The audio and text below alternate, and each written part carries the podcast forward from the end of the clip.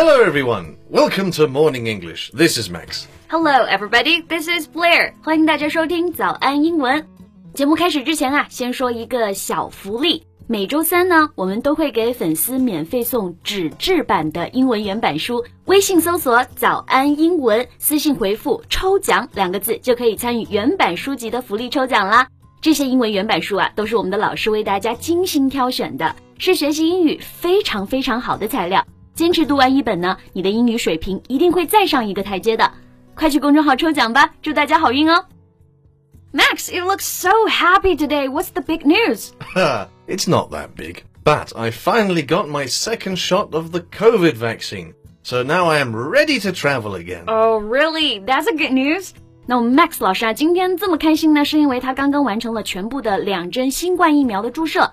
那疫苗这个词，我们可以来学习一下 vaccine。Yes, vaccine means a substance that is put into the blood that protects the body from a disease. 对，vaccine 啊这个词是一个名词，那我们用作动词。打疫苗呢，我们就可以说 vaccinate，已经打完疫苗了，可以用它的形容词形式 vaccinated。Max is vaccinated. Max 老师已经打完疫苗了。Exactly. Well, since we are on the topic of getting vaccinated, why don't we just extend the topic a little bit today? No problem. 那今天呢，我们就跟大家一起来聊一聊啊，关于接种疫苗的那些英文表达吧。那今天的英文笔记呢，也为大家整理好了，欢迎大家到微信搜索“早安英文”，私信回复“笔记”两个字来领取我们的文字版笔记。So Max, when did you make the appointment? Well, it was sometime last month. I got two shots and there was a 15 day gap in between. 对，新冠疫苗一共是两针，对不对？中间间隔啊要必须超过十五天以上。那 make an appointment 就是我们说的预约。我们去打疫苗之前肯定是先要预约的，对不对？Yes, you need to make an appointment to see a doctor, to get a vaccine, to go to the bank, to a fancy restaurant for dinner. Pretty much everything nowadays. Yes, exactly. So, did it hurt? No, not at all. Well, I did feel a little tired after the first one, but it was just like an arm workout, and it only lasted for like two days. And the second one, I didn't feel a thing. 啊，那我们 Max 老师的话，对于很多害怕打针的同学来说啊，都是一剂安慰剂。打针不痛的哦，我们 Max 老师刚刚说了，所以大家不用害怕。Yes. Have you made an appointment yet? No, not yet. Why not? Well, seems like there's a shortage of vaccine this month. We're unable to make an appointment online. Oh, yeah. It was definitely more crowded the second time I went to the vaccine clinic. 对，这个月呢，我尝试有在网上预约啊，但是已经约不上了。然后 Max 老师也说，这次他去打第二针的时候啊，人明显会更多一点，所以疫苗应该是有点紧缺。那什么东西紧缺了，我们就可以说 shortage of 什么什么东西。Right. For example, you could say a shortage of cash, a shortage of skilled staff. Yes. And I have allergy problems, so I think it will be better to just wait a little bit longer. Yeah, right. You mentioned that before, I remember. If you have allergy problems, you'd better be careful. 对，那可能有一部分同学应该跟我一样啊，是过敏体质的。那打疫苗之前呢，最好还是要先查清楚，这样会更安全一点。那过敏问题啊，我们就可以用 allergy problem 来表达。Yes, so now that I'm all vaccinated, it's easier for me to travel. Well, China is still the safest place now, but where do you want to travel most? What's your first destination? London. I miss my family and friends. And the rain? no, not the rain. It's been raining here every day recently, and it's just driving me crazy. Yeah, I miss the sunlight so much. 最近长沙已经连续下了几十天的雨了啊！相信很多小伙伴也跟我一样，非常的想念阳光，期待天晴，对不对？Yeah. All right, Max. 你知道吗？刚开始在中国接种疫苗的时候啊，并不需要排队，但是呢，也还是有很多的人不愿意去接种疫苗。Really? Yeah. I didn't know that. Well, especially for older people, you know, they're pretty vigilant when it comes to get an injection. I can understand that. So here, vigilant means being very careful to notice any sign of danger or trouble. 对。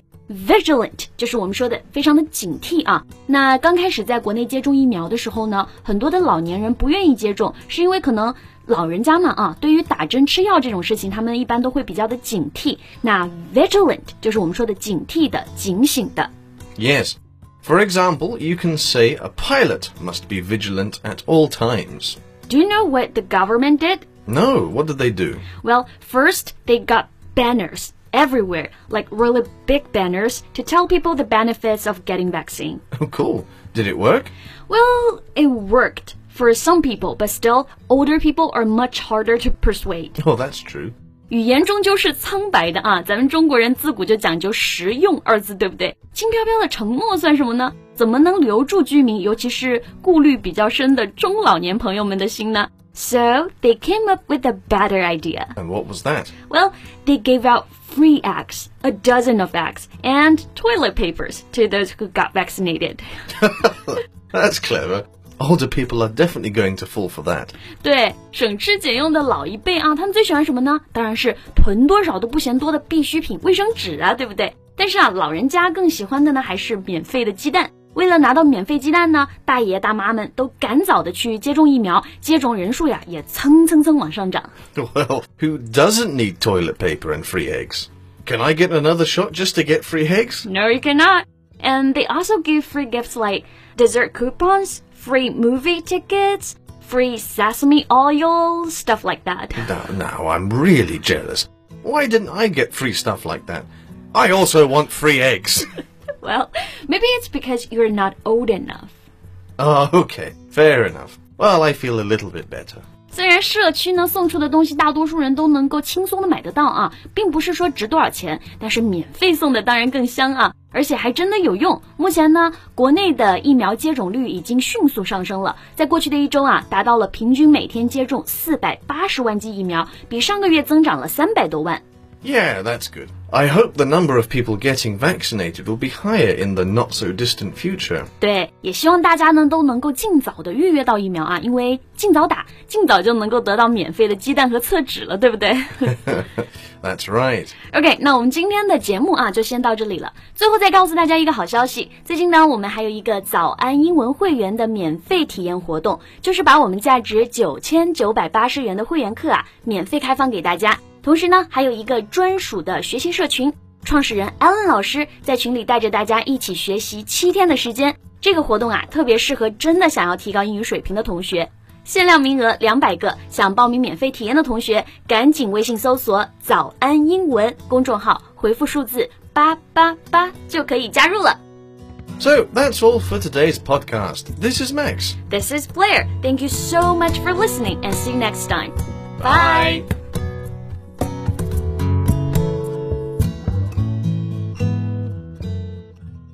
This podcast is from Morning English. 学口语就来早安英文。